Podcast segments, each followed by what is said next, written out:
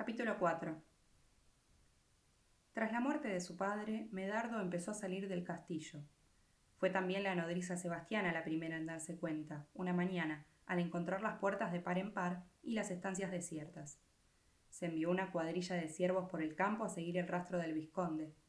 Los siervos corrían y pasaron bajo un peral que habían visto por la noche, cargado de frutos tardíos aún verdes.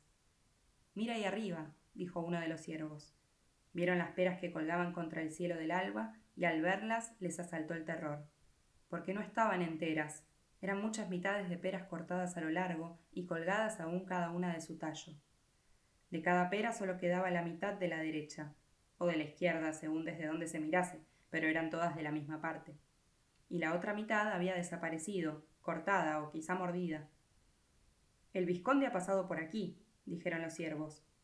Claro, después de haber estado encerrado en ayunas tantos días, aquella noche le había entrado hambre y había subido al primer árbol a comer peras. Andando, los siervos encontraron sobre una piedra media rana que saltaba, por la virtud de las ranas, aún viva. Estamos tras el buen rastro. y prosiguieron. Se extraviaron porque no habían visto entre las hojas medio melón, y tuvieron que retroceder hasta que lo encontraron. Así de los campos pasaron al bosque y vieron una seta cortada por la mitad, un boleto y después otra, un boleto rojo venenoso. Y a medida que andaban por el bosque siguieron encontrando de vez en cuando setas que brotaban de la tierra con medio tallo y abrían solo medio sombrerillo. Parecían partidas en dos con un corte neto, y de la otra mitad ni siquiera se encontraba una espora. Eran setas de todas clases, vejines, oronjas, agáricos, y las venenosas eran casi tantas como las comestibles.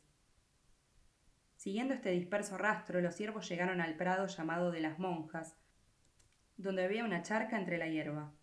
Era la aurora, y al borde de la charca la exigua figura de Medardo, envuelta en la capa negra, se reflejaba en el agua, donde flotaban setas blancas o amarillas o color tierra.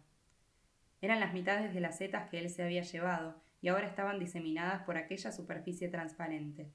En el agua las setas parecían completas, y el vizconde las miraba, y también los siervos se escondieron en la otra orilla de la charca sin atreverse a decir nada, mirando fijamente también ellos las setas flotantes, hasta que se dieron cuenta de que eran solo setas comestibles. ¿Y las venenosas? Si no las había tirado a la charca, ¿qué había hecho con ellas? Los siervos reanudaron sus carreras por el bosque. No tuvieron que ir muy lejos, porque en el sendero encontraron a un niño con un cesto. Dentro tenía todas las medias setas venenosas. Aquel niño era yo. De noche jugaba yo solo cerca del prado de las monjas, a asustarme asomando de repente entre los árboles, cuando encontré a mi tío saltando sobre su pie por la hierba al claro de luna, con un cestillo al brazo. Hola, tío, grité. Era la primera vez que conseguía decírselo. Pareció muy contento de verme. Voy a por setas, me explicó. ¿Y has cogido? Mira, dijo mi tío, y nos sentamos a la orilla de la charca. Él iba escogiendo las setas y algunas las tiraba al agua, otras las dejaba en el cestillo.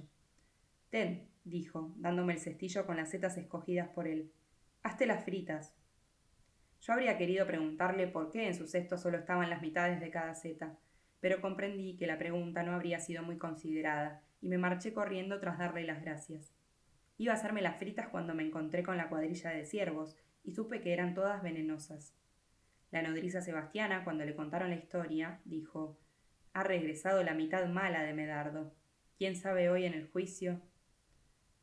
Aquel día debía celebrarse un proceso contra una banda de salteadores detenidos el día anterior por los esbirros del castillo.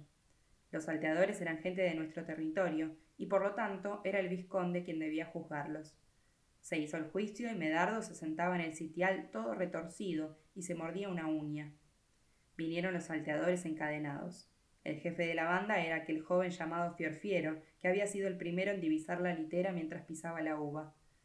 Vino la parte ofendida, y era un grupo de caballeros toscanos que, camino de Provenza, pasaban por nuestros bosques cuando Fiorfiero y su banda les asaltaron y robaron. Fiorfiero se defendió diciendo que aquellos caballeros habían venido a cazar a nuestras tierras y que él los había parado y desarmado, creyendo los cazadores furtivos, en vista de que los esbirros no se ocupaban de ello. Hay que decir que por aquellos años el bandidaje era una actividad muy difundida, por lo que la ley se mostraba clemente.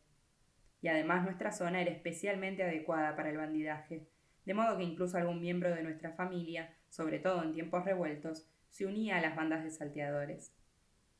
Y de la casa furtiva ni hablo, era el delito más leve que se pudiera imaginar.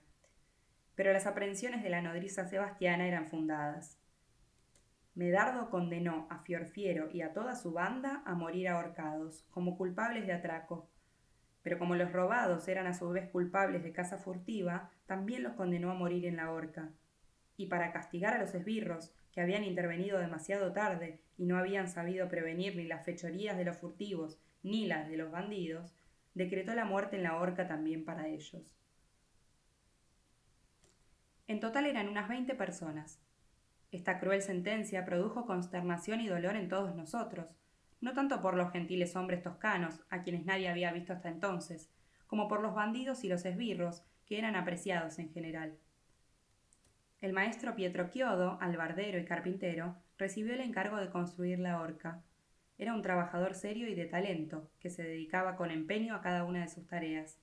Con gran dolor, porque dos de los condenados eran parientes suyos, construyó una horca ramificada como un árbol, cuyas cuerdas subían todas juntas, maniobradas por una sola árgana.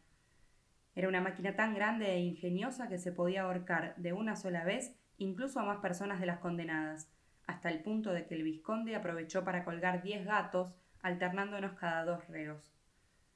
Los cadáveres rígidos y las carroñas de gato estuvieron balanceándose durante tres días, y al principio a todos se nos encogía el corazón al mirarlos pero pronto advertimos la impresionante visión que ofrecían, y también nuestro juicio se desmembraba en dispares sentimientos, de modo que nos disgustó incluso decidirnos a desprenderlos y a deshacer la gran máquina.